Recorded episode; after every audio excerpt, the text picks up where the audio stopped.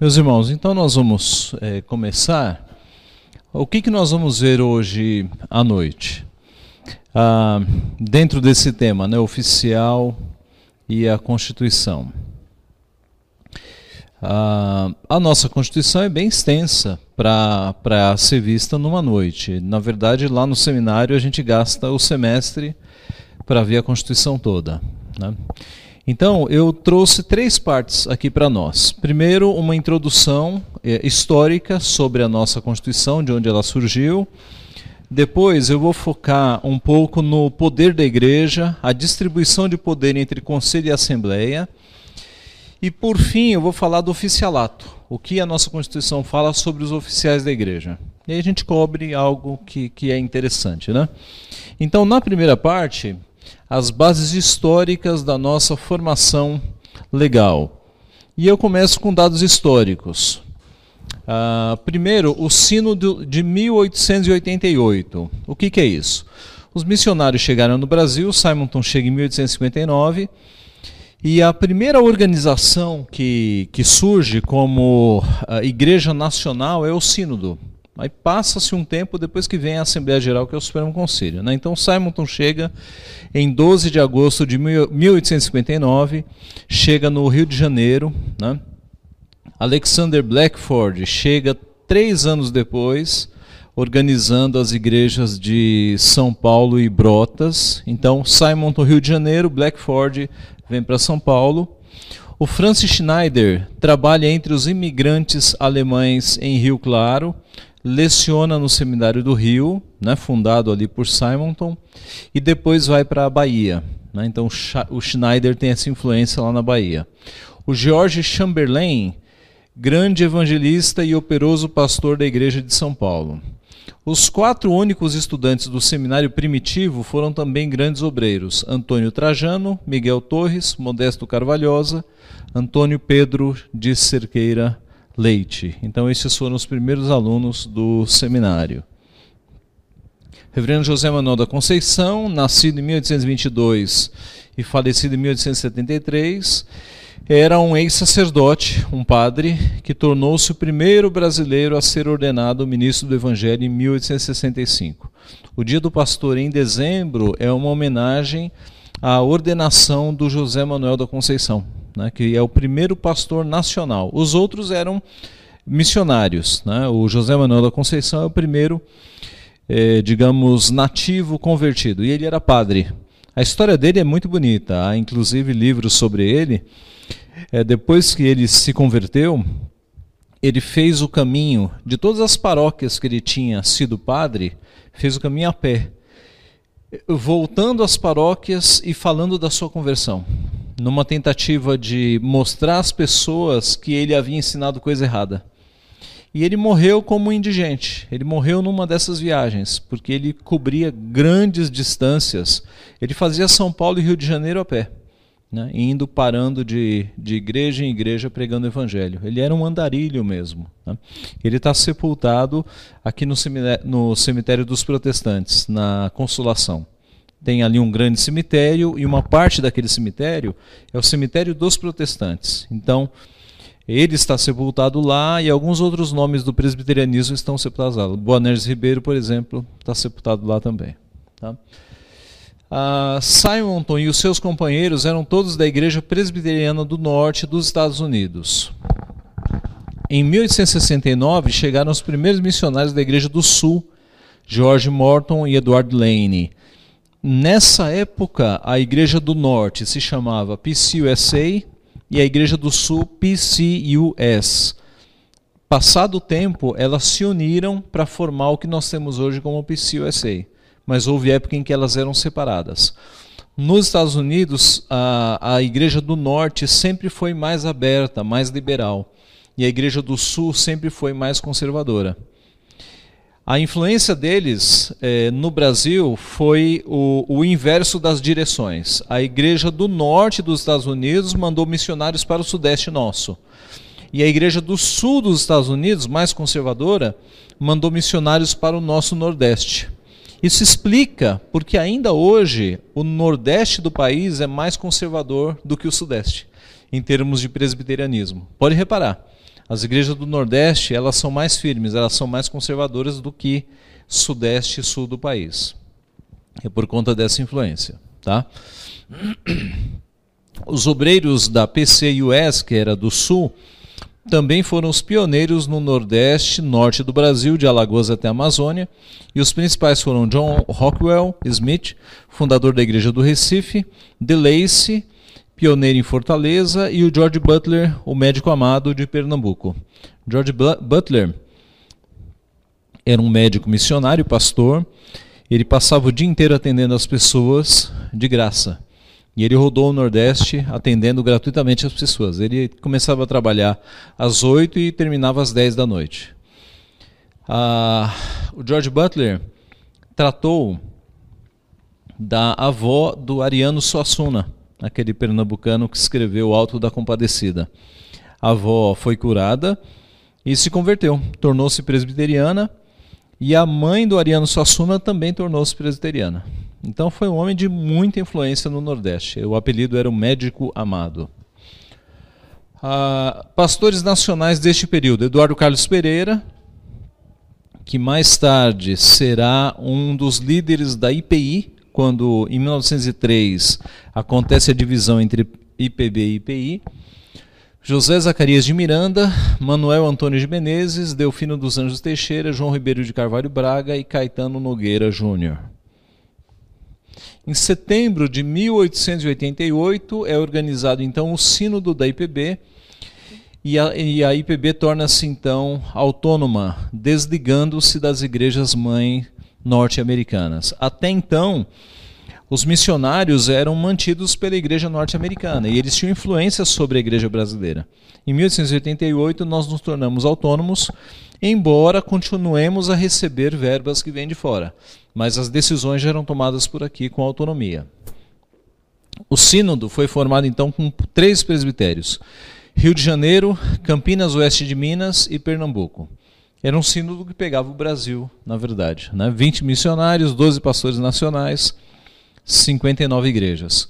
O primeiro moderador foi o veterano Blackford. Né? Então foi o primeiro missionário, é, um dos primeiros missionários que se torna o primeiro moderador. Moderador é o equivalente a presidente do Supremo Conselho. Tá? Surge uma diferença de prioridades entre o Sínodo e a Junta de Missões de Nova York. O Sínodo queria apoio para a obra evangelística para instalar o seminário, ao passo que a Junta preferiu dar ênfase à obra educacional, principalmente através do Mackenzie. Paralelamente, surgem desentendimentos entre o pastor da Igreja Presbiteriana de São Paulo, Eduardo Carlos Pereira, e os líderes do Mackenzie, Horace Lane e William Vadel. E aqui então que surge a Igreja Presbiteriana Independente. Aqui é que ocorre o cisma. Veja só, sempre que se fala em divisão entre IPI e IPB, levanta-se o tema da maçonaria. Né? É, isso é o, é o padrão. A maçonaria foi uma cortina de fumaça, na verdade. Houve a questão maçônica, mas o desentendimento administrativo quanto ao uso de recursos que vinham de fora foi o grande motivo. Os nacionais queriam mais investimento evangelístico, né, seminários, etc. E o pessoal de fora queria investir mais no Mackenzie. Eles, a visão deles era investir na educação e aí a educação ela, ela é, é, evangelizaria, digamos assim, a base, as famílias. Então essa foi a grande diferença. A questão maçônica surgiu no meio, mas ela não foi a questão vital. Tá? Com o passar do tempo, o reverendo Eduardo Carlos Pereira passou a tornar-se mais radical em suas posições, perdendo o apoio até mesmo de muitos dos seus colegas brasileiros.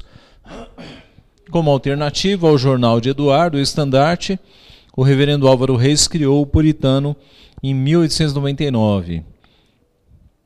Em 1900 foi criada a Igreja Presbiteriana Unida, que resultou da fusão de duas igrejas formadas por pessoas que haviam saído da igreja do reverendo Eduardo. Na mesma época, um novo problema veio a complicar ainda mais a situação, o debate acerca da maçonaria.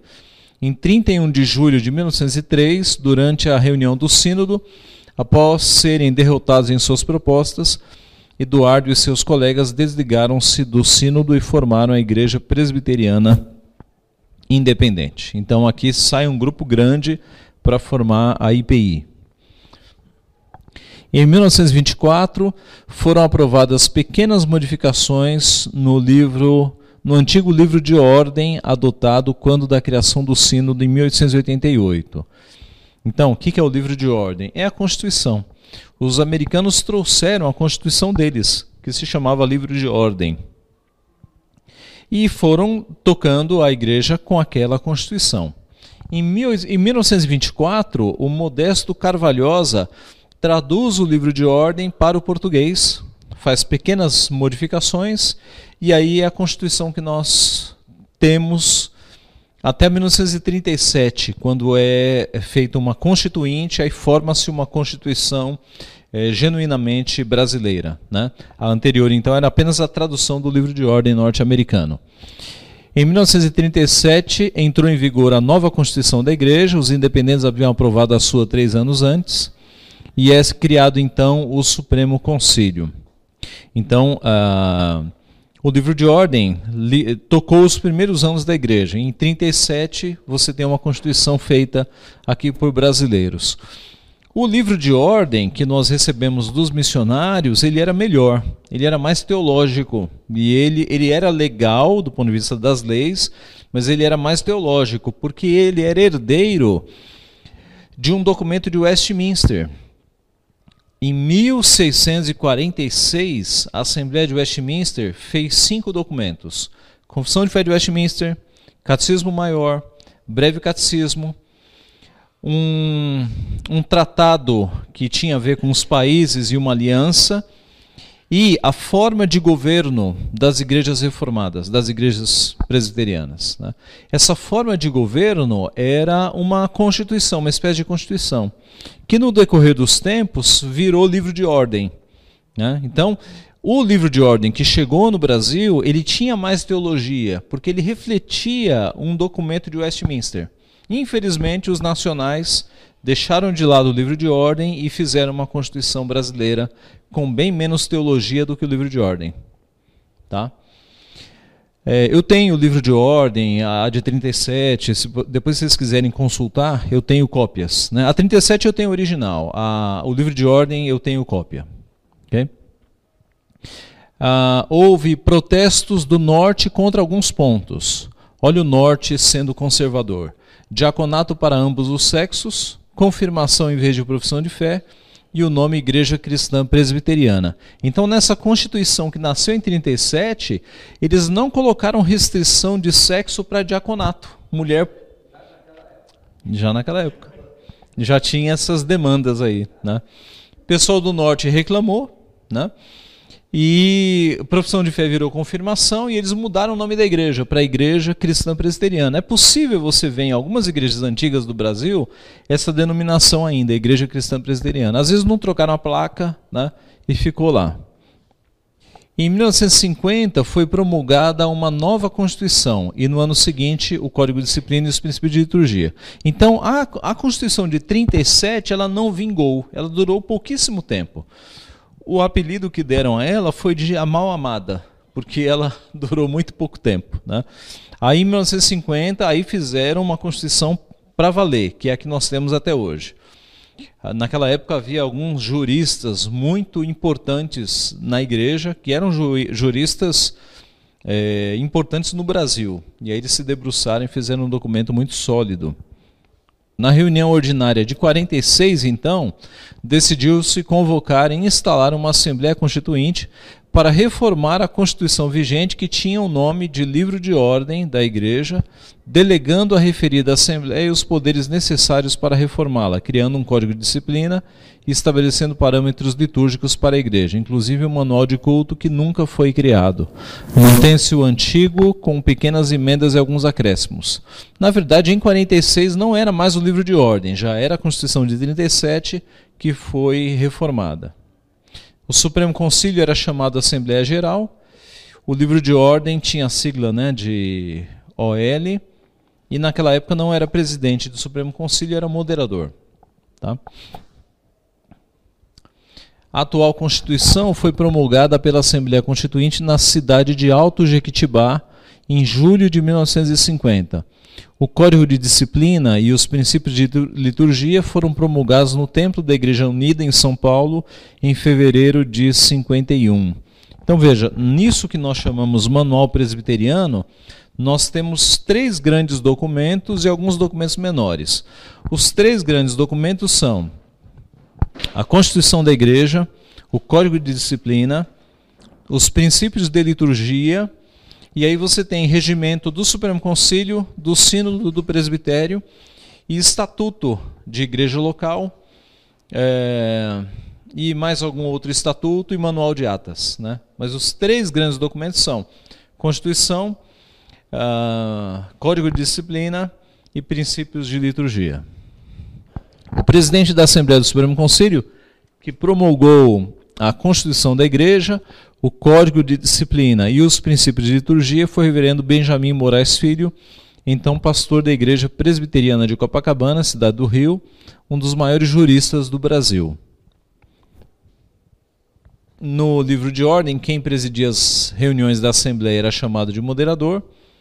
Na Constituição atual, esse termo foi substituído por presidente.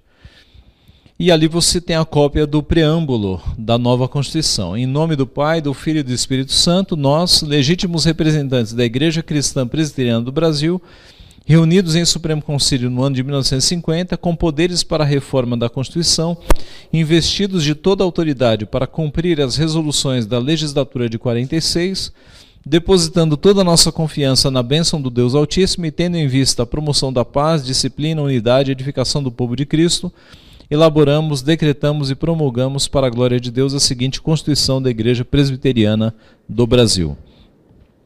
Então eles começam com o nome antigo, né, Igreja Cristã Presbiteriana, porque eles estão nessa legislatura, mas na sequência já mudam para a Igreja Presbiteriana do Brasil. Aqui a lista dos moderadores, desde o começo da nossa igreja. Então, o primeiro moderador foi o Blackford, lá numa reunião do Rio de Janeiro. Depois, em São Paulo, Miguel Torres. No Rio de Janeiro, Antônio Trajano. Foi reeleito Antônio Trajano em, 1996. Depois, John Kiley, Samuel Gammon, João Ribeiro de Carvalho Braga, Modesto Carvalhosa, em 1906 e reeleito em 1907. Álvaro Reis, lá no Rio de Janeiro, Roberto Robert Lennington, uh, John Rockwell Smith, Horace Allen, Matatias Gomes, em 1917, Constâncio Homero Omigna, Álvaro Reis, em 1920, de novo, Alva Hardy, em 22, Erasmo Braga, em 24, Matatias Gomes em 26, José Carlos Nogueira em 28, Coriolano Dias em 30, Miguel Riso em 1932. No Rio de Janeiro foi uma reunião extraordinária em 33. Depois Cícero Siqueira, Galdino Moreira, mais uma constituinte, a constituinte que fez né, a Constituição de 37. Guilherme Kerr, eleito em 1938 em Fortaleza. José Carlos Nogueira em 42, Natanael Cortes 46. Você nota que agora, a partir daí, as reuniões são de 4 em 4 anos. Né? Antes elas eram de 2 em 2, às vezes de 1 um em 1. Um. Ah, Benjamin Moraes, na Constituição, 1950. Uma extraordinária para promulgação da Constituição, em 51. Depois, em Recife e em Lavras, José Borges uma extraordinária para comemorar os 100 anos de IPB. 62, Amantino Vação. 66, é, Boanerges Ribeiro. Aqui é um período importante da história. Todas as grandes denominações do Brasil estavam embarcando no liberalismo. A independente, a metodista, o liberalismo, a ideia de ah, teologia social, né? A ideia. Qual, qual, é o, qual é o termo da. Missão integral? Não, não. É, é o avô da missão integral. Teologia da libertação. Teologia da libertação. Teologia da libertação avançando nas denominações. Mas é, na Igreja Presbiteriana do Brasil, quando isso ia ficar sério, houve uma reunião no Nordeste. Lembra que o Nordeste era mais conservador? Pois foi o Nordeste que elegeu Boanerges Ribeiro, em 66. E aí Boanerges, um homem muito conservador, ele conseguiu puxar as rédeas da denominação. E o apelido dele era um homem de mão de ferro, né? Boanerges Ribeiro, que foi presidente do Mackenzie. Tá? E aí ele conseguiu puxar as rédeas e segurou a IPB, porque as outras embarcaram no liberalismo. E aí ele foi presidente em 66, em 69 houve uma extraordinária, em 70 ele foi reeleito em Garanhuns, em 74 ele foi reeleito em Belo Horizonte. Há uma história, inclusive, curiosa, que um dia desses eu ouvi do reverendo Alceu, que foi testemunha dos, dos acontecimentos. O reverendo Bonerges fez um mandato, foi eleito para o segundo e não queria ser reeleito para o terceiro de jeito nenhum, de jeito nenhum. Mas um grupo de líderes eh, o pressionou para que ele aceitasse a terceira e ele não queria de jeito nenhum, e ele falou: Não, eu não quero, eu vou colocar em votação então. Ele colocou em votação num grupo de umas 30 pessoas, e acho que deu 30 votos para ele, ele se reeleger. Então ele foi meio na pressão, né? ele não queria essa, esse fluxo de, de reeleições. Em 78, foi um presbítero. De todos esses nomes, é o único presbítero que tornou-se presidente do Supremo Conselho foi Paulo Breda. Reverendo Bonerges o apresentou como um homem que poderia presidir e aí ele foi eleito. Foi reeleito em Goiânia. Em Vitória, 86, Edésio Schecker, reeleito em 90. Em 94, Guilhermino Cunha, reeleito em Brasília, 98. 99 houve uma extraordinária. Em 2002, Reverendo Roberto Brasileiro foi eleito no Rio de Janeiro, reeleito em Aracruz, reeleito em Curitiba, reeleito em Natal. E aí nós chegamos em 2014, esse ano, julho eh, 2018, a Supremo Conselho. Mas esses foram então os moderadores e presidentes de Supremo Conselho que a IPB já teve. Tristemente, só um presbítero regente nesse período todo. Né? mas foi isso que aconteceu. Eu encerro aqui a introdução histórica. Tudo bem? Ficou, ficou tranquilo assim? Ah, eu falei de uma influência liberal ali pelos anos 50, 60, né? Anos 70 também. Anos 80, a influência foi pentecostal. Muitas igrejas presbiterianas se tornaram pentecostalizadas congressos foram feitos naquela época com expressões de pentecostalismo nos congressos. Né? Anos 80, anos 90, encostando nos anos 2000, o pentecostalismo varreu a IPB. Foi impressionante. Hoje a gente está numa fase que é uma benção, né? A nossa geração é super privilegiada, porque os irmãos pentecostais estão descobrindo a fé reformada e vindo para a igreja presbiteriana. Então hoje é, contra, é a contramão, da, o, o fluxo é, é o contrafluxo. Né? Eu vivi essa época de pentecostalização ali pelos anos 80 e 90. E naquela época nós nunca sonhávamos que um dia a IPB passasse pelo que está passando hoje. Naquela época, a previsão dos mais pessimistas é que a igreja ia acabar, ela ia virar pentecostal naquela época. Né? Então Deus deu uma virada na história e hoje as igrejas estão recebendo os irmãos pentecostais. Tá? Ah, muito bem. Vamos falar um pouco sobre as assembleias e a divisão de poder que existe entre o conselho e a assembleia. Isso aqui é interessante. Então, o artigo 3 da Constituição fala que o poder da igreja é espiritual e administrativo, residindo na corporação, isto é, nos que governam e nos que são governados. Os que governam são o conselho. Presbíteros eleitos para mandatos de cinco anos, né, periodicamente. E os governados são a Assembleia. Mas note que há um equilíbrio de poder na relação conselho e Assembleia. Por quê? Porque o conselho não é soberano. Há coisas que o conselho não pode fazer. Por exemplo, é compra, venda, alienação de imóveis. Tudo que envolve imóvel, o conselho não pode decidir. O conselho não pode se reunir e falar assim: vamos vender esse templo? Ou vamos vender uma casa? Ele precisa submeter isso à Assembleia. É a Assembleia que toma essa decisão. Outra coisa que o conselho não pode fazer: eleição. Quem elege pastor, presbítero e diácono é a Assembleia. O conselho pode indicar nomes, né? pode examinar nomes, mas a, a voz na eleição é da Assembleia. Então, há, há decisões grandes que o conselho não toma. É a Assembleia que toma, volta para o conselho, para o conselho analisar a regularidade do processo, né, se foi tudo feito de acordo com a Constituição, e aí ele aprova os atos, mas quem decide é a Assembleia. Da mesma forma, a Assembleia não é soberana. A maioria das decisões da igreja é, é tomada pelo Conselho. Né? A Assembleia delega poderes para o Conselho, elegendo os seus representantes. E aí os presbíteros tomam as decisões. Então, há, uma, há um equilíbrio de poder no, nas relações presbiterianas.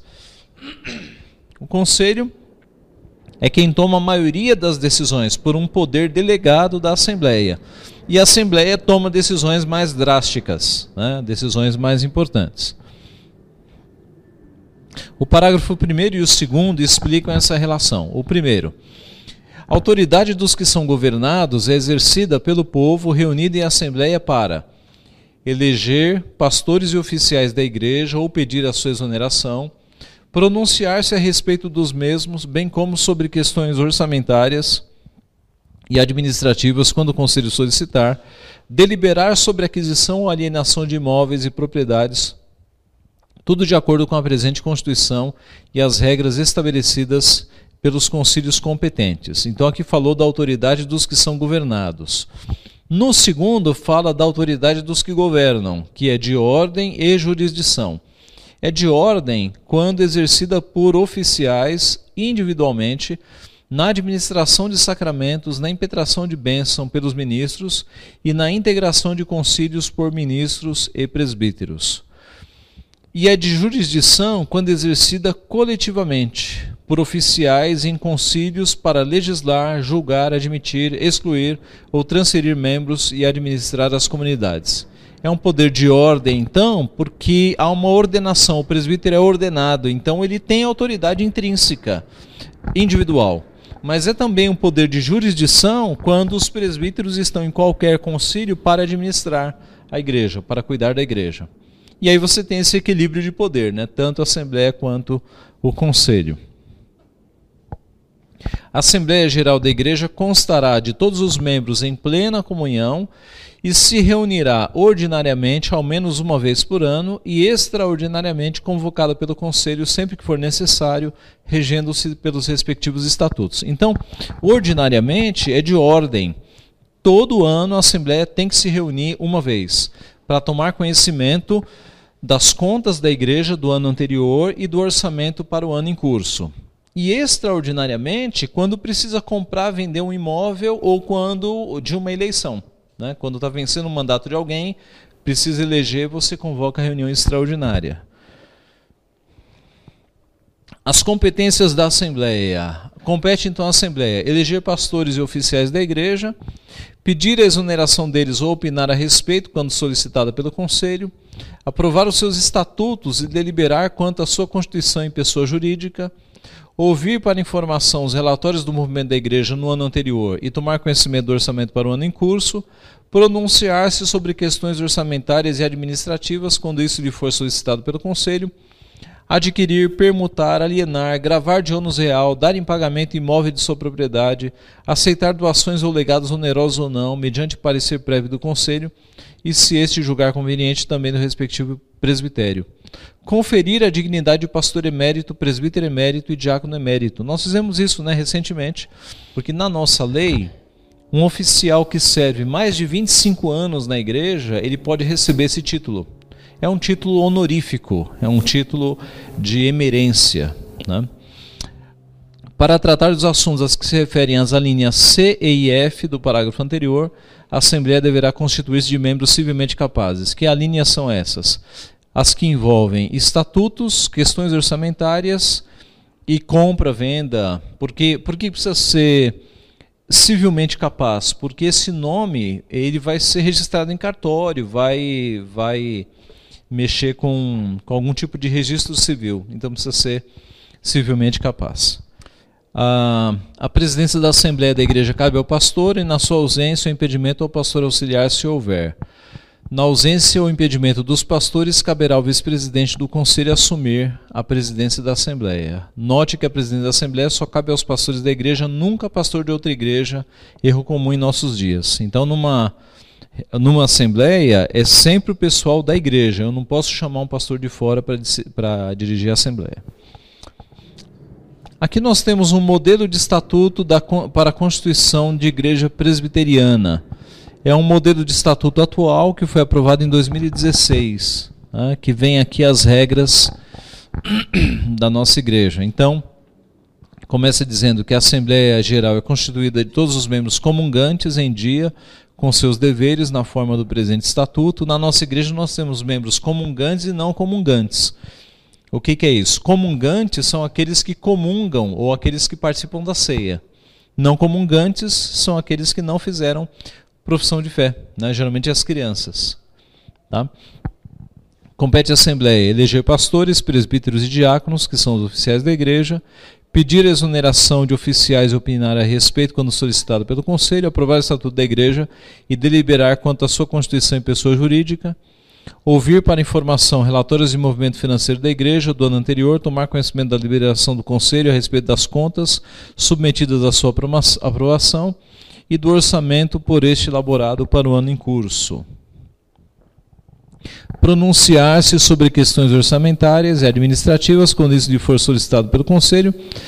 Adquirir, permutar, alienar, gravar de anos real, dar em pagamento imóvel de sua propriedade, aceitar doações ou legados onerosos ou não, mediante parecer prévio do Conselho, se este julgar conveniente, também no respectivo presbitério.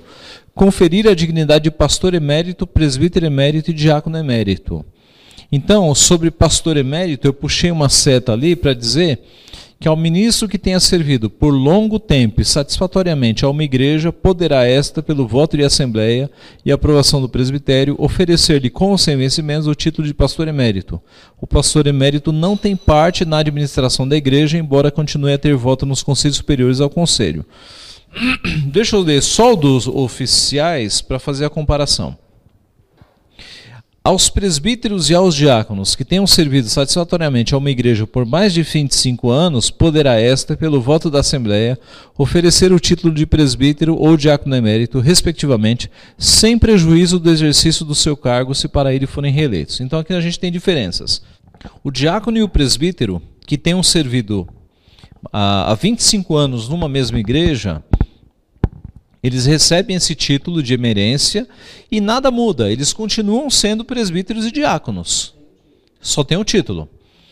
No caso do pastor, o título foi pensado para aquele pastor que está no final da vida, que ele já está quase saindo da igreja. Por quê? Porque quando o pastor recebe o título de emérito, ele não pode mais ser pastor da igreja ele não toma mais parte na administração da igreja. É o que diz o parágrafo único. O pastor emérito não tem parte na administração da igreja, embora continue a ter voto nos conselhos superiores ao conselho.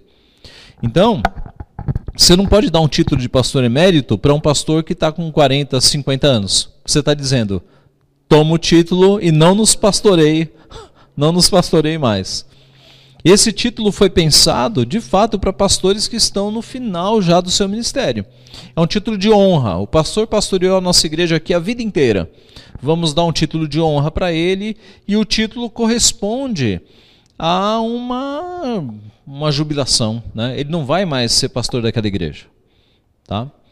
É assim que funciona. Não há também um prazo porque o presbítero, a contagem de tempo do presbítero é mais simples, ou do diácono. Ele está sempre na igreja. Né?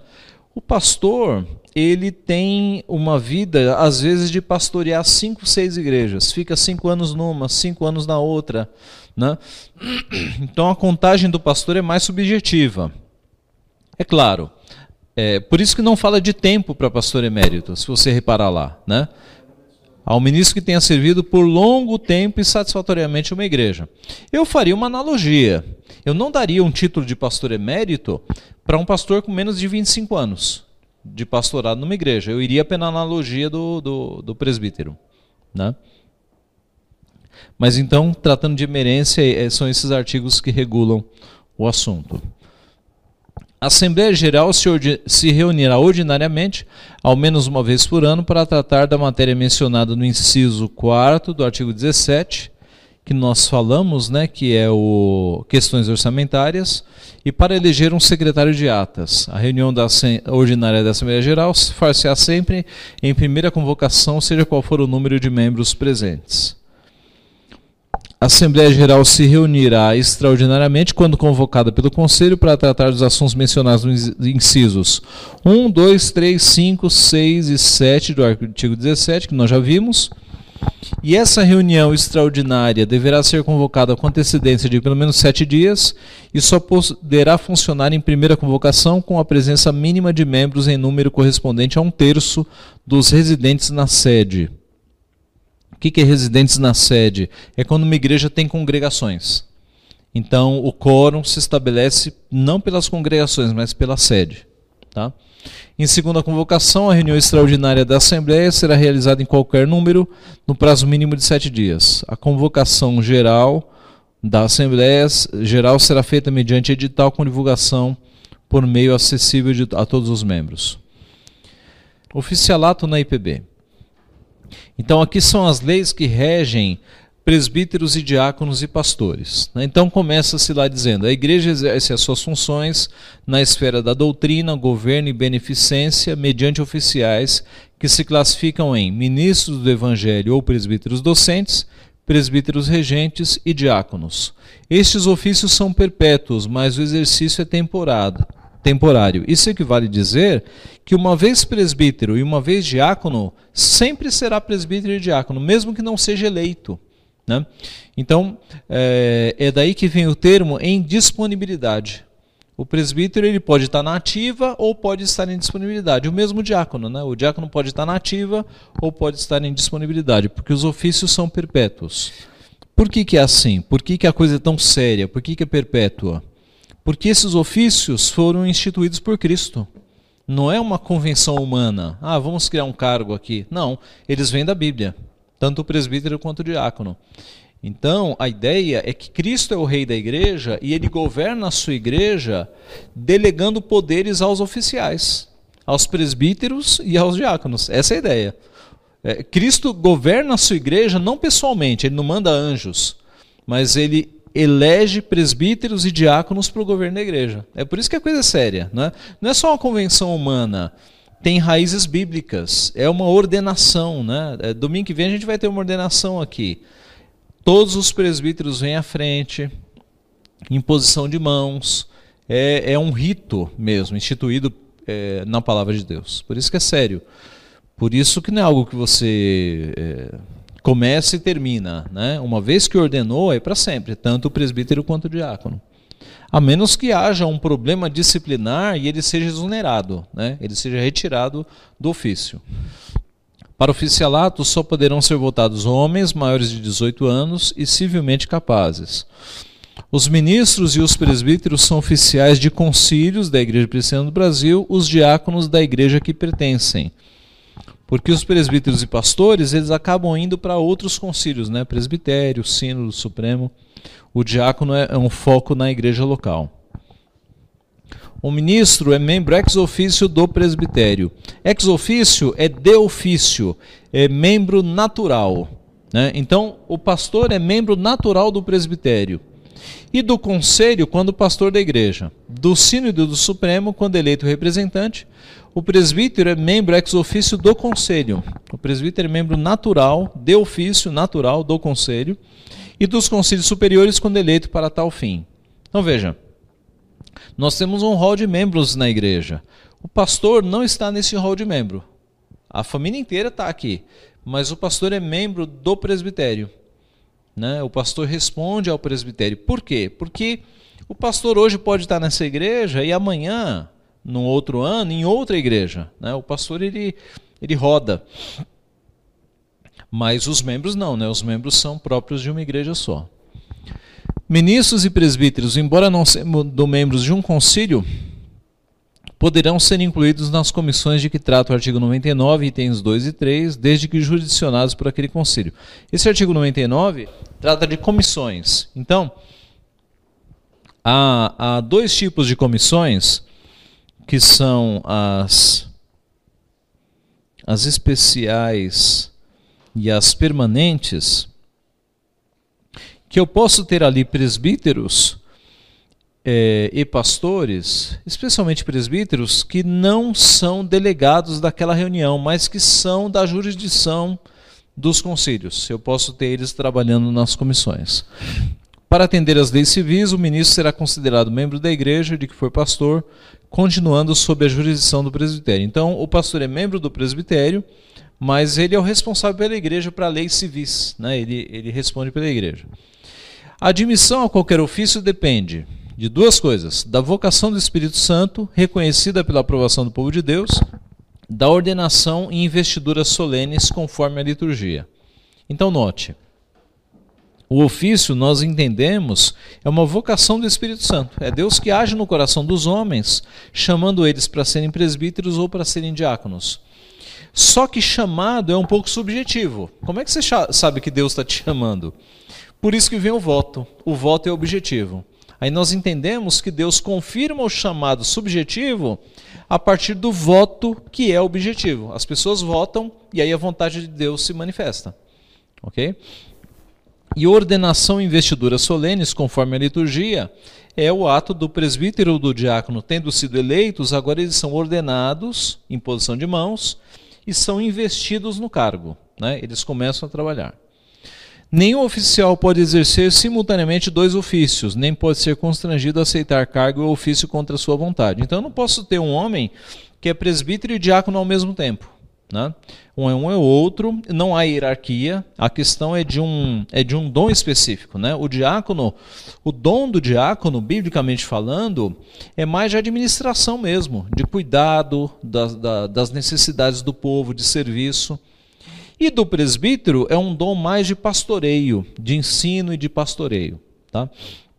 Não há uma hierarquia uh, e ninguém pode ser constrangido a aceitar um cargo que não queira. Né? A, a escolha é voluntária, a aceitação é voluntária.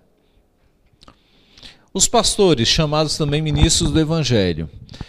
O ministro do Evangelho é oficial consagrado pela Igreja, representada no presbitério, para dedicar-se especialmente à pregação da palavra de Deus, administrar os sacramentos, edificar os crentes e participar com os presbíteros regentes do governo e disciplina da comunidade. Os títulos que a Sagrada Escritura dá ao ministro, de bispo, pastor, ministro, presbítero, ancião, anjo da igreja, embaixador, evangelista, pregador, doutor, despenseiro dos mistérios de Deus, indicam funções diversas e não graus diferentes de dignidade no ofício. São apenas títulos para indicar funções. Funções privativas do ministro: administrar os sacramentos, invocar a bênção apostólica sobre o povo de Deus, celebrar o casamento religioso com efeito civil orientar e supervisionar a liturgia na igreja de que é pastor. A ideia aqui é a seguinte: o presbítero docente é aquele que é, se afadiga na palavra, é aquele que vai fazer curso de teologia. A, a ideia, como nós já falamos, né? Na Bíblia você não tem três ofícios, você tem dois: presbíteros e diáconos. Eu não tenho na Bíblia pastor, presbítero e diácono. Eu tenho na Bíblia presbítero e diácono. Por quê?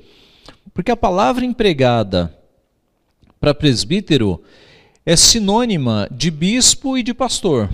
O grande exemplo que nós temos, tem pelo menos uns cinco exemplos bons, mas o mais forte é quando Paulo chama os presbíteros de Éfeso e ele diz no texto: os quais o Espírito Santo vos constituiu bispos para pastoreardes a igreja de Deus.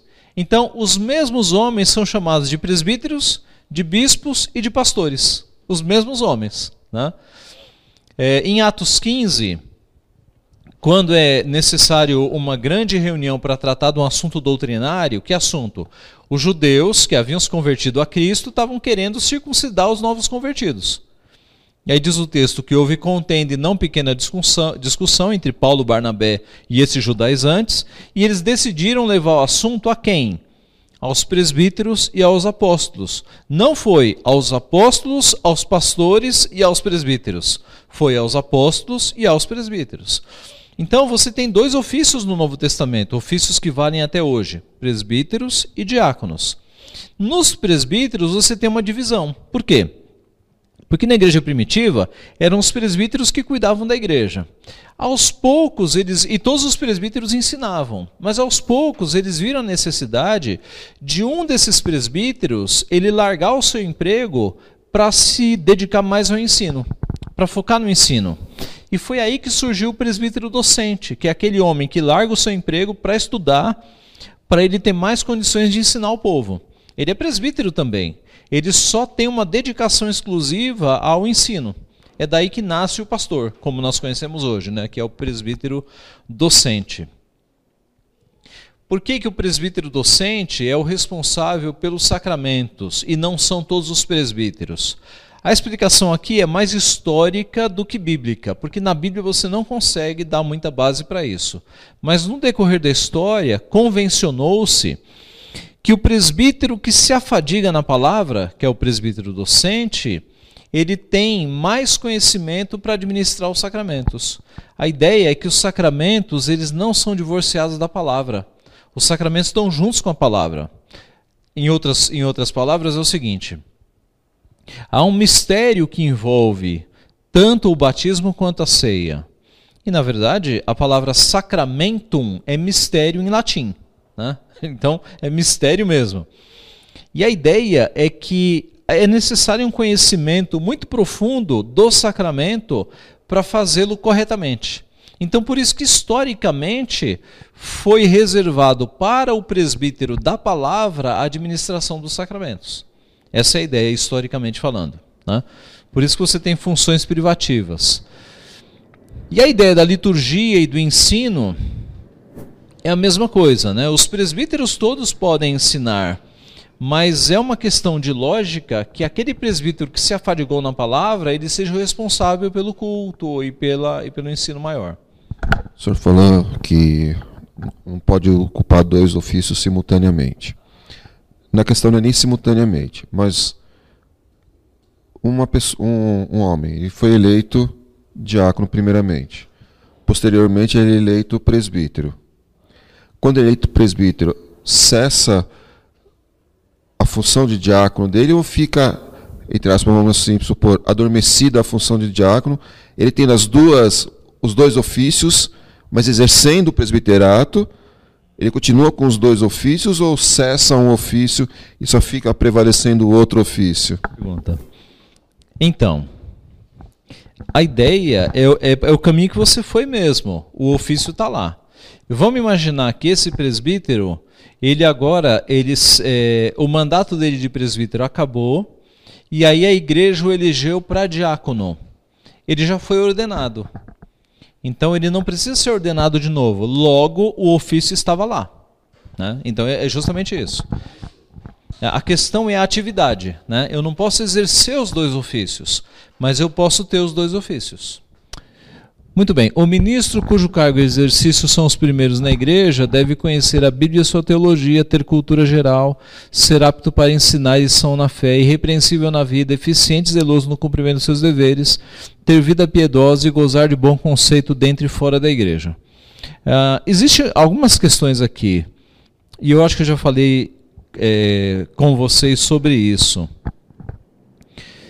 A nossa Constituição ela tem uma tendência um pouco episcopal, de valorizar demais o pastor. Né? Isso há questões históricas. Eu escrevi isso no meu trabalho de conclusão de curso lá do mestrado. Se vocês quiserem ler, tá fácil. Mas a ideia é a seguinte: é, na história da igreja reformada, você teve igrejas que tiveram três ofícios: pastores, presbíteros e diáconos. E, e, e no sistema de três ofícios, o pastor é o supra-sumo, o presbítero é um intermediário, é um representante, e o diácono. Né? Esse não é o sistema mais presbiteriano. O sistema mais presbiteriano é de dois ofícios, em que presbíteros docentes e regentes estão no mesmo nível, só muda a função. O docente é mais ensino, né? mas é mesmo nível, e os diáconos. A nossa Constituição, embora ela fale em presbíteros docentes e regentes, historicamente ela tem uma queda por três ofícios. Né? Tanto é que só quem pode presidir conselho é pastor. Num sistema presbiteriano puro, os presbíteros poderiam presidir o conselho. Ainda mais que é uma questão administrativa. Né? A ênfase do pastor é ensino. E dirigir conselho não é ensino, é administração.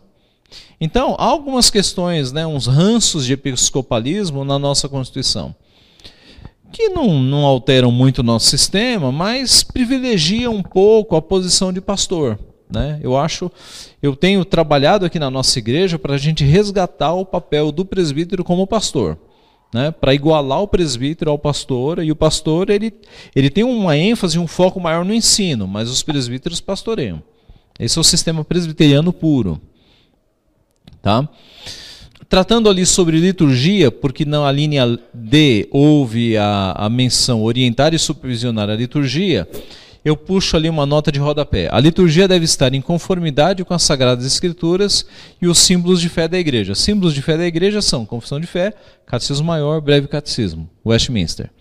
O presbitério tem competência para deliberar matéria que envolva a liturgia da igreja local e tem poderes para orientar a liturgia das igrejas e pastores a eles jurisdicionais. Isso aqui é interessante. Imagine um presbitério que você tem uma igreja presbiteriana errando na liturgia seja pentecostalismo ou liberalismo, algum tipo de erro na liturgia.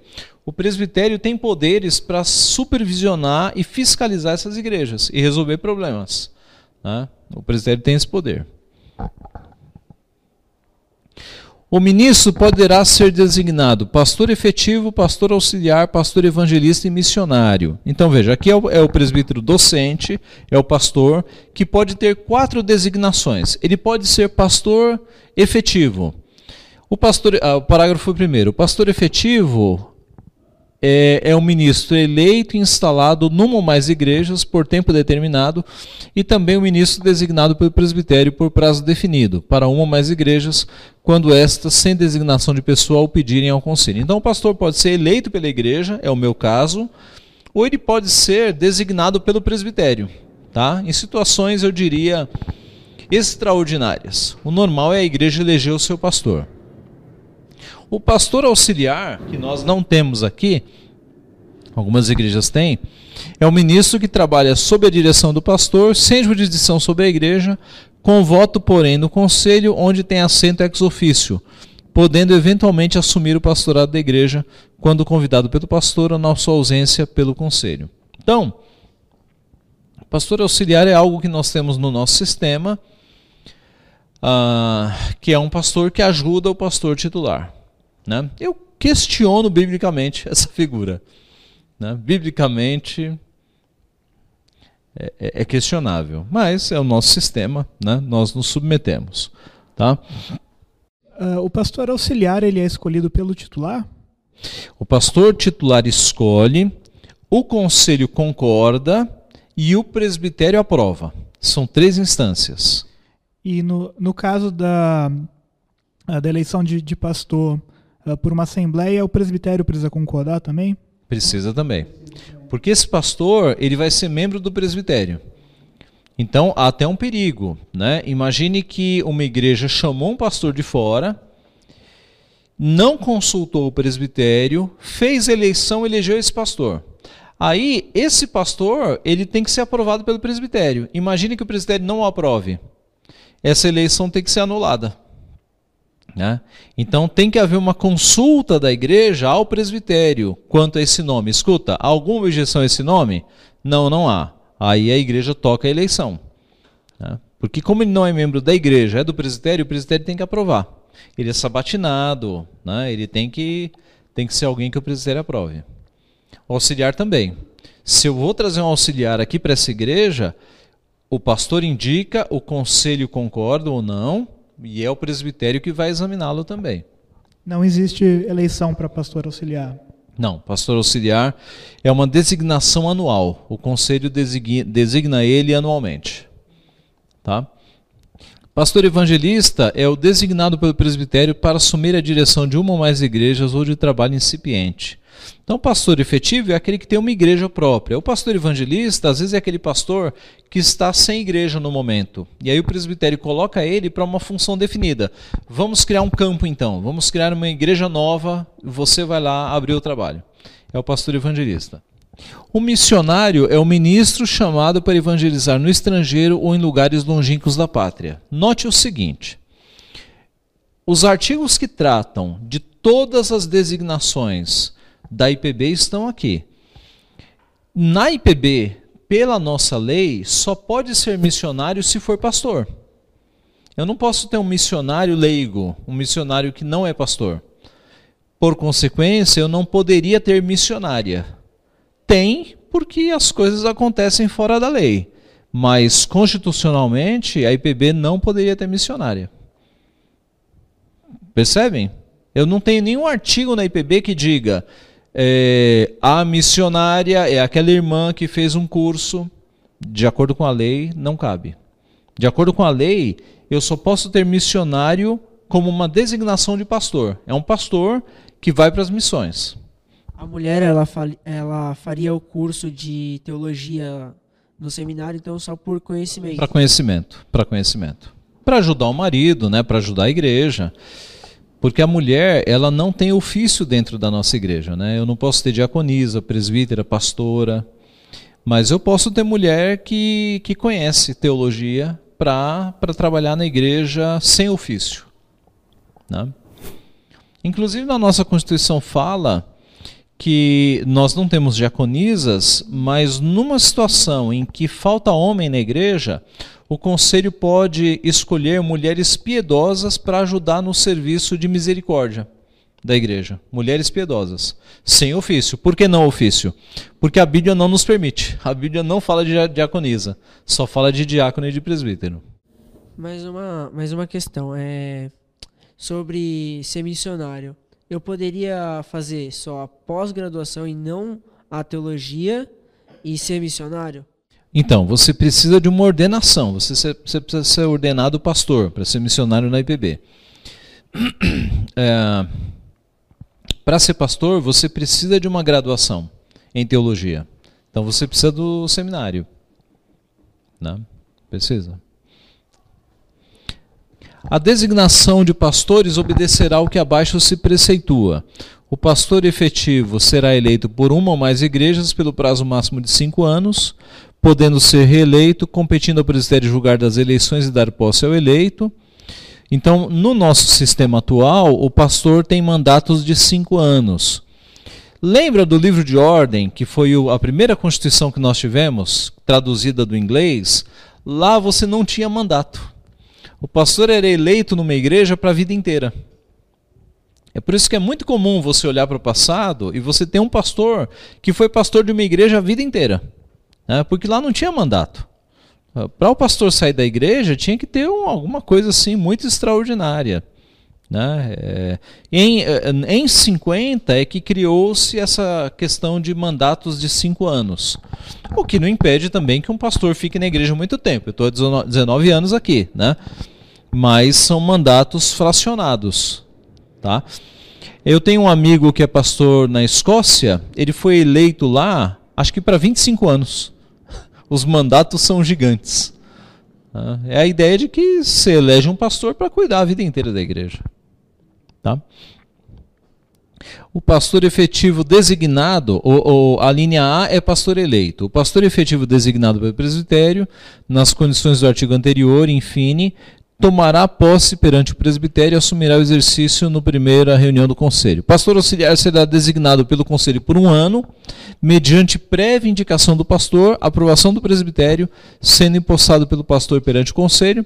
O pastor evangelista será designado pelo presbitério diante do qual tomará posse e assumirá o exercício perante o conselho quando se tratar de igreja. Então, pastor evangelista é vinculado ao presbitério, é o presbitério quem dá o sustento para ele. O missionário, cedido pelo presbitério à organização que superintende a obra missionária, receberá, receberá atribuição para organizar igrejas ou congregações na forma dessa Constituição, dando de tudo relatório ao concílio. O sustento do pastor efetivo e do pastor auxiliar cabe às igrejas, que fixarão os vencimentos com aprovação do presbitério. Isso aqui é, é interessante. O pastor efetivo, ele tem um e o auxiliar, eles têm salários que a gente chama de congruas, né? Mas essas congruas são aprovadas pelo presbitério. Então, imagine que seja um valor muito alto, o presbitério pode falar não, ou que seja muito baixo, que não dê para sustentar a família, o presbitério também pode determinar. Os pastores evangelistas serão mantidos pelos presbitérios e os missionários pelas organizações responsáveis. Então, pela lei, os missionários devem ser mantidos pelas juntas missionárias, né? elas que devem é, providenciar o sustento deles são atribuições do ministro que pastoreia a igreja: orar com o rebanho por este, apacentá-lo na doutrina cristã, exercer as suas funções com zelo, orientar e superintender as atividades da igreja, a fim de tornar eficiente a vida espiritual do povo de Deus, prestar assistência pastoral, instruir os neófitos, neófito é novo na fé dedicar atenção à infância e à mocidade, bem como aos necessitados, aflitos, enfermos e desviados, exercer juntamente com os outros presbíteros o poder coletivo de governo, e dos atos pastorais realizados, o ministro apresentará periodicamente relatórios ao conselho para registro. Os ministros poderão ser designados para exercer funções na imprensa, na beneficência, no ensino ou em qualquer outra obra de interesse eclesiástico. Em qualquer desses cargos terão a superintendência espiritual do, dos que lhe forem confiados. Então, por vezes, um pastor ele pode trabalhar na imprensa, quer dizer, numa casa editora presbiteriana, num seminário, num hospital. Ele pode ter funções assim, né? A atividade do ministro deve ser superintendida pelo presbitério, ao qual anualmente prestará relatório dos seus atos. Então, todo ano, na reunião ordinária do presbitério, os pastores apresentam seus relatórios para serem verificados. Para ausentar-se do seu campo de trabalho por prazo superior a 10 dias, o pastor necessita da licença do conselho. Por prazo inferior, basta comunicar ao vice-presidente o pastor evangelista pedirá licença à comissão executiva do presbitério, assegurado anualmente aos ministros em atividade o gozo de um mês de férias, seguido parceladamente com os vencimentos. Conceder-se a licença ao ministro com vencimentos integrais até um ano para tratamento de saúde, além deste prazo com possíveis reduções de vencimentos, a juízo do presbitério, quando pastor evangelista e do conselho quando pastor efetivo. Aqui eu vou passar rápido, trata-se de licenças né, que o pastor pode tirar. Licença para tratamento de saúde quando ele fica doente, licença para interesses particulares não remunerada, né? O pastor quer se ausentar um ano, às vezes está sem igreja e quer fazer um curso sem salário. Uh, e ele pode ter uma licença para trabalhar em instituições de fora da IPB. Né? O presbitério tem que autorizar também. Aqui, no 44, fala do título de pastor emérito, que nós já vimos. No 45, fala da passagem de um ministro para outro presbitério ou para outra comunidade evangélica, outra denominação, por meio de carta de transferência com destino determinado. Enquanto não for aceita, aceito, continua o ministro sob jurisdição do conselho que expediu a carta. Então, assim como membros para se transferir de igreja para igreja precisam de cartas de transferência, assim também os pastores. Né? Eles se transferem de presbitério para presbitério com cartas de transferência. Pastor, é, como é que funciona no caso uh, de um pastor uh, da IPB que vai uh, temporariamente trabalhar em uma igreja que não faz parte da IPB, como a gente tinha no caso da Igreja Reformada de Campo Belo, antes de ela vir para a IPB? Pois é, era dado uma espécie de, de licença para interesse eclesiástico, é o 37. Ali, ó. Os ministros poderão ser designados para exercer funções na imprensa, na beneficência, no ensino ou em qualquer outra obra de interesse eclesiástico. Era colocado aqui no 37. Veja, poderia ser dado uma, uma transferência para aquela denominação e depois transferia de novo. Mas esses casos que, que você levantou, geralmente é uma licença para trabalhar numa outra igreja. Né? A carta de transferência é válida por um ano. Nenhum presbitério poderá dar carta de transferência a ministro em licença para tratar de interesses particulares, sem que primeiro regularize sua situação nos conselhos superiores. A admissão de um ministro que venha de outro presbitério dependerá da conveniência do presbitério que o admitir, podendo este ainda procurar conhecer suas opiniões teológicas. Então, quando chega um pastor novo no presbitério, ele é sabatinado, né? ele é examinado para ver se convém recebê-lo. O 47 fala de admissão de um ministro que venha de outra denominação, ele vem com carta de transferência e também é sabatinado. Ah, e essa resolução, ela fala da consulta prévia. Então diz assim: é da competência do presbitério legislar sobre a conveniência na recepção de qualquer ministro oriundo de outros presbitérios ou mesmo denominações, à luz do artigo 134, pode e deve o presbitério orientar as suas igrejas no sentido de que haja consulta prévia quando de convite para ministros de outros presbitérios, evitando-se assim possíveis transtornos. O que está dizendo aqui? Que quando eu vou chamar um, um pastor de um outro presbitério, antes de elegê-lo, eu tenho que consultar previamente o meu presbitério, se não há nenhum problema com esse pastor, para depois elegê-lo. Tá? Aqui deposição de ministros, o ministro ele deixa de ser ministro quando ocorre alguma questão disciplinar e ele é deposto, quando ele pede para sair exoneração a pedido, ou exoneração administrativa nos termos do artigo 42 infine, que é quando ele tira uma licença de um ano, renova para mais um ano e não volta. Aí ele tem que sair também. Presbíteros e diáconos. O presbítero regente é o representante imediato do povo, por este eleito e ordenado pelo conselho para, juntamente com o pastor, exercer o governo e a disciplina, zelar pelos interesses da igreja que pertencer, bem como pelos de toda a comunidade, quando para isto eleito ou designado.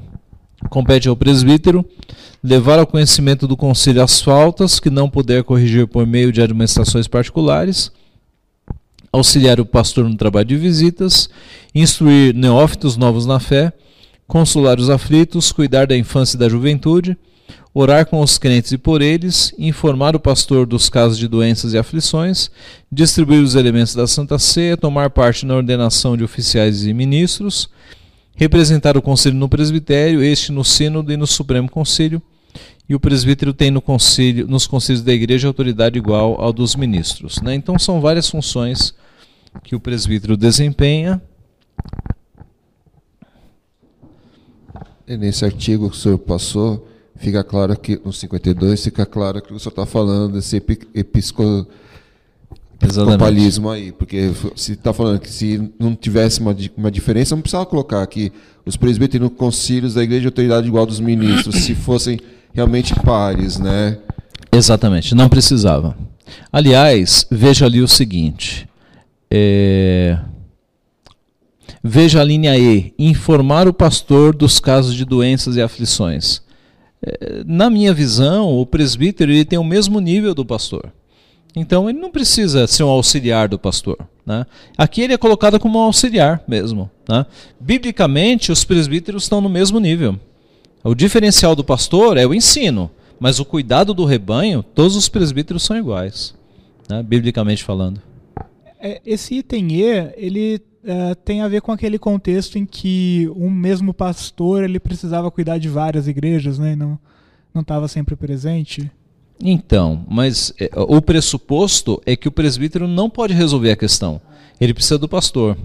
É, é, tá no imaginário popular que a oração do pastor é mais forte, que a visita do pastor é a que vale, é a que é a poderosa, entendeu? O presbítero visita, ah, é o presbítero. Agora o pastor, não, é o pastor. Entendeu? Biblicamente isso não existe. Consagração não tem a ver com, com um título de pastor. Consagração tem a ver com piedade diante de Deus.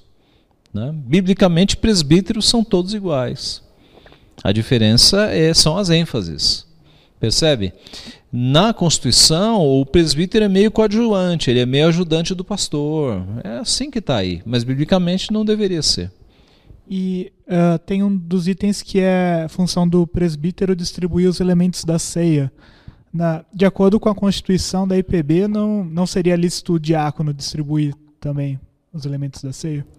É, de acordo com a Constituição, não. Embora nada impede. Imagine que numa ceia eu não tenha nenhum presbítero presente. Eu peço para os diáconos. Né? Não, há, não há nenhuma proibição. Porque é apenas servir, né? O servir não, não tem a ver com a instituição, com as palavras de preparação, né? envolve um conhecimento mais, mais teológico do sacramento. Tá? Muito bem, o diácono é oficial eleito pela igreja, ordenado pelo conselho, para, sob a supervisão deste conselho, dedicar-se especialmente à arrecadação de ofertas para fins piedosos, o cuidado dos pobres, doentes e inválidos, a manutenção da ordem e reverência nos lugares reservados ao serviço divino e exercer a fiscalização para que haja boa ordem na casa de Deus e suas dependências. O diácono também é um ofício bíblico. Né? É, quando os apóstolos eles precisavam se dedicar à oração e à palavra, eles instituíram diáconos para cuidar da, do, da misericórdia, né, do serviço das mesas, das, das viúvas que precisavam de cuidado. Então os diáconos foram instituídos. Interessante, na época de Calvino, é, Calvino cria que os diáconos eles eram divididos em duas ordens. Os diáconos que arrecadavam dinheiro e os diáconos que administravam o dinheiro. Porque no caso de Calvino, era uma cidade inteira, né? e ele acabou quase com a mendicância da cidade. Então ele tinha os diáconos que faziam, digamos, o fundraising, né? a captação de recursos.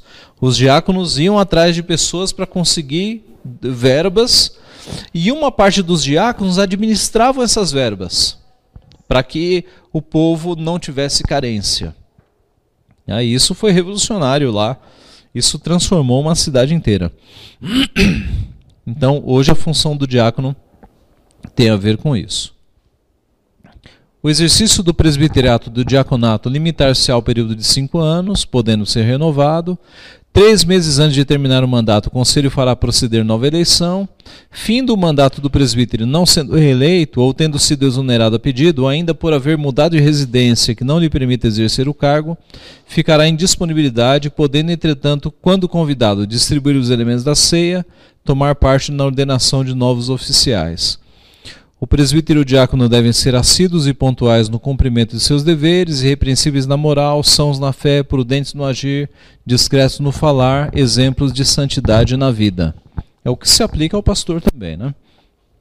As funções de presbítero e diácono cessam quando terminar o mandato, não sendo reeleito, mudar o lugar para lugar que o impossibilite de exercer o cargo, for deposto, né, alguma questão disciplinar e ele tem que ser exonerado, ausentar-se sem justo motivo durante seis meses das reuniões do conselho e se for presbítero, se for presbítero e da junta diaconal se for diácono. For exonerado administrativamente ou a pedido ouvida a igreja. O 57 fala da emerência, que nós já vimos, né, há mais de 25 anos. E a junta diaconal dirigir-se-á por um regimento aprovado pelo conselho. Aqui nós temos ordens da igreja, a doutrina da vocação. A vocação para o ofício na igreja é a chamada de Deus pelo Espírito Santo, mediante o testemunho interno de uma boa consciência e a aprovação do povo de Deus por meio de um concílio. Ninguém poderá exercer ofício na igreja sem que seja regularmente eleito, ordenado e instalado no cargo por um conselho competente. Ordenar é admitir uma pessoa vocacionada ao desempenho do ofício na igreja de Deus por imposição de mãos, segundo exemplo apostólico e oração pelo conselho competente. Instalar é investir a pessoa no cargo para que foi eleita e ordenada. E sendo vários os ofícios eclesiásticos, ninguém poderá ser ordenado e instalado senão para o desempenho de um cargo definido. Então, como nós já falamos, a ordenação é bíblica, né, em posição de mãos para cargos definidos. Aqui fala-se da Assembleia, o processo de eleição, então, né, que cabe à Assembleia local. O Conselho convocará a Assembleia da Igreja, determinará o número de oficiais, podendo sugerir nomes é, dos que lhe pareçam aptos para os cargos, baixará instruções para o bom andamento do pleito. Ah, e aí vem uns detalhes né, de, de eleição e, por fim, a ordenação. Eleito alguém que aceite o cargo e, não havendo objeção do Conselho, designará este lugar, dia e hora de ordenação e instalação, que serão realizadas perante a Igreja. Só poderá ser ordenado e instalado quem, depois de instruído, aceitar a doutrina, o governo e a disciplina da Igreja Presbiteriana do Brasil, devendo a Igreja prometer tributar-lhe honra e obediência no Senhor, segundo a palavra de Deus e esta, e esta Constituição. Então é extremamente necessário que o oficial da IPB, tanto o diácono quanto o presbítero, seja alguém que aceite a nossa doutrina. Né? Eu já soube de casos de presbíteros que não concordam com o batismo infantil, por exemplo. Né? Ou de presbíteros que não aceitam a, a doutrina da predestinação. Quer dizer, é um absurdo você ter um, um líder da igreja que não está em consonância com as suas doutrinas. Não, não, não pode acontecer isso. Para não acontecer, é necessário que o conselho ele examine os seus oficiais, né, para ver se estão todos ali concordes com a sua. Na verdade, examine antes de eleger, né, para ver se estão todos concordes com a doutrina. Ah, então, então é isso, gente. O que, que nós vimos? Nós vimos uma introdução à nossa Constituição, às bases históricas, lembrando que a, a, o primeiro conjunto de leis era o livro de ordem, que depois foi traduzido para o português. Em 37 veio uma Constituição. Em 50, esse, 50 uma nova Constituição, que é a que nós temos hoje. Nós vimos os poderes entre Assembleia e Conselho, que há uma divisão de poderes. Né? E nós vimos aqui a doutrina da vocação, né? que a vocação é algo que vem de Deus, Cristo é o rei da igreja e ele governa a sua igreja por meio de oficiais. Ele delega aos oficiais o governo da sua igreja. Esses oficiais não estão livres, eles, eles seguem a palavra de Deus para administrar. E uma coisa importante: no mundo secular, quando você elege um deputado, o deputado vai para o Congresso defender os interesses de quem o elegeu. Na igreja não é assim. Na igreja, imagine que um presbítero seja eleito, ele não vai para o conselho defender o interesse de quem o elegeu, né? Ele vai para o conselho defender os interesses de Deus. Às vezes tomando decisões contrárias ao povo da igreja. Mas o seu compromisso não é com quem elegeu, o seu compromisso é com Deus. É bem diferente do, do que a gente vê na política partidária que existe no país. Né? O compromisso do presbítero e do diácono também, né? É um compromisso com Deus, não com as pessoas. Isso é um diferencial muito importante. Ok, irmãos, então nós encerramos aqui. Alguma pergunta? Ficou tudo claro? Sim, Lima. É, em questão que o senhor falou do, daquela divisão que Calvino faz do diácono que arrecada os bens e o que administra o recurso financeiro, seria o chamado tesoureiro ou em questão desse cargo que eu já vi Uhum, esse uhum. termo ser muito usado. Como é. que. É, no nosso sistema, a igreja tem um tesoureiro, né? que é aquele que administra os recursos. Grosso modo seria isso. É que quando a gente fala de Calvino e de Genebra, as proporções são gigantes. Por quê? Porque Genebra tornou-se uma cidade refúgio. Como a perseguição católica espantava as pessoas das cidades católicas, porque elas iam ser mortas na Inquisição, essas pessoas procuravam cidades refúgio. Havia várias cidades refúgio na Europa. Calvin, é, Genebra era mais importante. Então, numa, numa questão de 10 anos, a população de Genebra ela quadriplicou. E isso não é um problema simples, né? Porque você não tinha estrutura, saneamento básico, moradia para esse povo todo. Esse povo chegando com as suas famílias gerou um grande problema social. E Calvino, com, é, usando o diaconato de Genebra, os diáconos de Genebra, foi que ele conseguiu resolver essa situação. Os diáconos, então, eles tinham uma, um censo de todas as famílias, daqueles que precisavam de emprego. É, empregos eram criados. Calvino trabalhou, por exemplo, na criação de uma grande tecelagem em Genebra, para que conseguisse empregar as pessoas. Então, é, é, nesse aspecto social, eram os diáconos que cuidavam de tudo. Arrecadavam dinheiro, distribuíam para quem tinha necessidade, faziam as compras. Porque era uma cidade, né? Em se tratando de igreja, o papel do diácono é, é menor do que uma cidade, mas é um papel importante também. Né? O diácono é aquele que vai cuidar do patrimônio da igreja, zelar para que tudo esteja em ordem. O diácono é aquele que vai verificar as pessoas que passam por necessidade e vai se organizar para conseguir recursos para atender essas pessoas. Né? Basicamente assim. No nosso sistema, você tem um tesoureiro que é eleito pelo conselho.